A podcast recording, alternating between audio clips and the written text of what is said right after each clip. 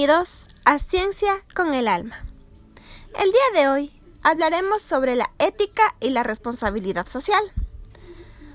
Hoy tenemos el agrado de contar con Rodrigo, quien será nuestro moderador, y le damos la bienvenida.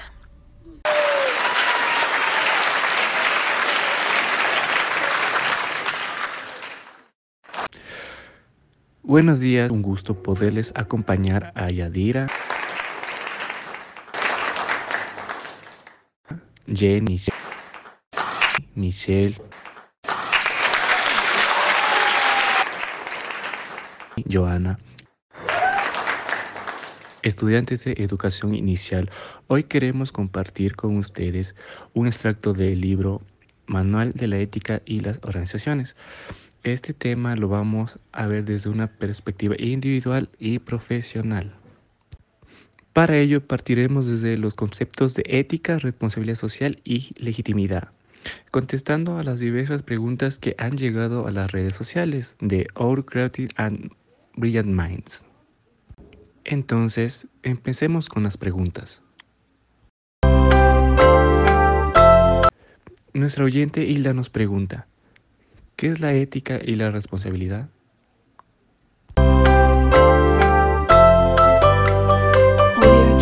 Joa, te damos paso para que respondas esa pregunta.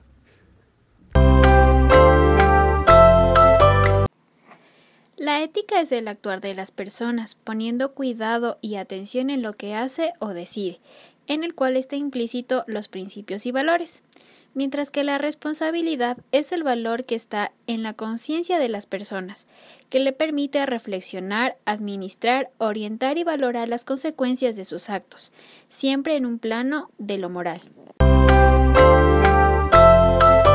Joa, nos acaba de llegar otra pregunta de Diego que dice, ¿a qué se refiere la responsabilidad social? La responsabilidad social pasa al plano ético, ya que se establece la magnitud de dichas acciones y de cómo afrontarlos de la manera más positiva e integral, siempre en el pro del mejoramiento laboral, social, cultural y natural. Para ello es importante tener claro las dos primeras definiciones, ya que van de la mano.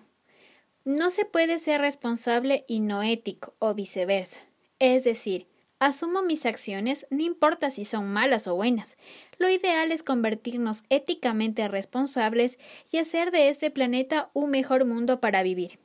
Además, la responsabilidad social se entiende desde diversas posturas como obligación social, es realizar su actividad dentro de los límites legales y normativos que impone la sociedad. Reacción social es cumplir las reglas del juego y dar respuesta a los requerimientos o exigencias de los diversos grupos sociales. La sensibilidad social es realizar actividades anticipándonos a las necesidades sociales que van más allá de la obligación y de la reacción ante problemas particulares. Y finalmente tenemos la actuación social. Es estar integrada en todas sus acciones y por tanto debe contar con principios éticos de responsabilidad social, con procesos para su puesta en práctica. Joa, también debemos tomar en cuenta los principios éticos desde el punto de vista de la legitimidad, haciendo la gran diferencia entre si es legal o legítimo. Entonces, ¿en qué se diferencia legitimidad y legalidad? Para eso le dejamos con Jenny. La legalidad está dentro del marco legal, mientras que la legitimidad puede ir más allá de las normas jurídicas, puede comprender la moral. Esto se refiere a los principios que rigen el orden social, que constituyen la razón de ser de la sociedad y de todas las instituciones sociales para el bien común. Después de habernos explicado las diferencias, ¿cuáles son los principios éticos de la responsabilidad social? Principios de respeto de los derechos humanos es respetar los derechos fundamentales de la persona, precisamente por el hecho de ser personas. Principio de solidaridad. Establece que los individuos y los grupos sociales han de contribuir al bien de la sociedad, a la que pertenecen de acuerdo con su propia naturaleza y capacidades. El principio de subsidiariedad establece que las estructuras sociales de orden superior han de respetar y promover la iniciativa con miras del bien común. Esto quiere decir que enseñas a pescar y no das pescando. Gracias Jenny por tu explicación. Ahora Michelle nos va a contar qué es la responsabilidad social y principios éticos en la actuación personal.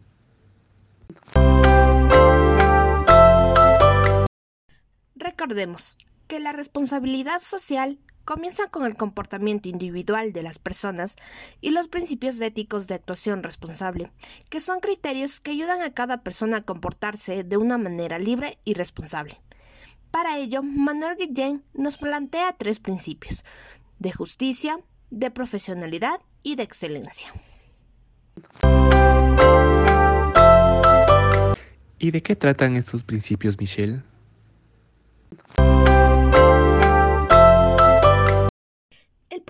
Justicia dentro de la sociedad implica actuar conforme a la legalidad, requiere del conocimiento de las leyes, también actuar con objetividad e imparcialidad, evitando tomar decisiones guiadas por los sentimentalismos, presión o conflicto de intereses. Y el actuar con rigor es el cumplimiento de las propias obligaciones. Otro principio es el de profesionalidad. Para ello se debe actuar con integridad, es ser coherentes con el juicio de la propia conciencia ética, sin dejar de lado la veracidad, pero actuando con prudencia o sabiduría práctica que nos ayuda a armonizar posibles conflictos entre responsabilidades. Y para concluir, tenemos el principio de excelencia. Este implica actuar con actitud o el espíritu de superación, que lleva a la mejora continua y estar presto a actuar al servicio de los demás. Con ello, es posible la cooperación y la contribución a la unión de las personas para un bien común. Por lo tanto, se debe actuar con excelencia, con expresión de calidad o bondad superior.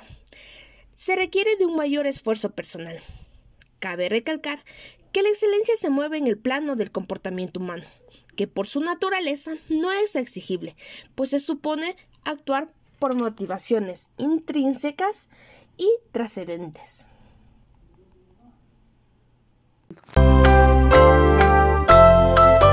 Interesante aporte que nos ha mencionado Michelle, en base a los principios éticos del actuar personal.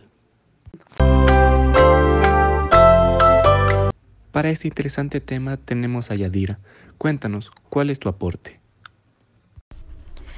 Considero que el comportamiento humano se basa en las acciones buenas o malas, que pueden ser calificadas dependiendo de las virtudes y la calidad humana que permite a la sociedad generar confianza con los individuos, ya que depende de sus cualidades para ser aceptado en la sociedad. Para ello existen cuatro características importantes. El círculo virtuoso. El comportamiento humano depende de un entorno virtuoso o defectuoso donde se... A ver, cuéntanos, ¿cuáles son esas características que mencionas? Se desenvuelva. Reputación o buena fama. Hace referencia al reconocimiento de un comportamiento del ser humano, sin embargo, pueden verse dañadas y es difícil poder reconstruir. La imagen habla del carácter subjetivo relacionado a aspectos de excelencia que tenga el ser humano. Confianza y ser digno de confianza. En este caso, es digno de los comportamientos que tenga el individuo. Hay ocasiones que entre las personas se puede generar desconfianza por sus malos entendidos, mal comportamientos y difamaciones. Sin embargo, el individuo realiza acciones para rectificar los hechos y vuelve a ganar la confianza. Los individuos que actúan habitualmente bien en sentido ético se hacen dignos de una confianza, credibilidad, buena imagen, buena fama y reputación. La actuación ética es buena en sí misma y genera confianza, coopera en mayor medida al bien común.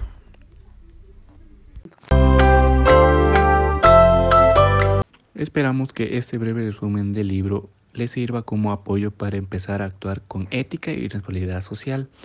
Si les interesa conocer más sobre estos temas, te adjuntaremos el link en la descripción y recuerda siempre que... La ética personal y la ética profesional no son separables. Nadie da lo que no tiene. Hay que empezar por esforzarse personalmente en la mejora de la ética.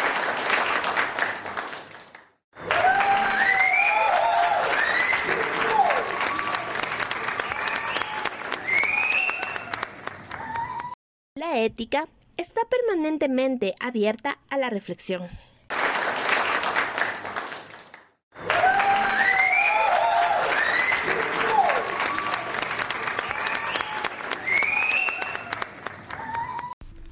La ética, como tarea, requiere la implicación de todos.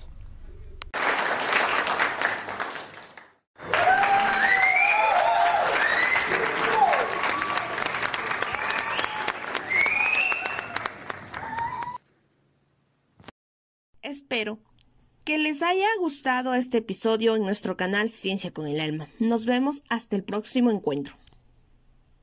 Chao.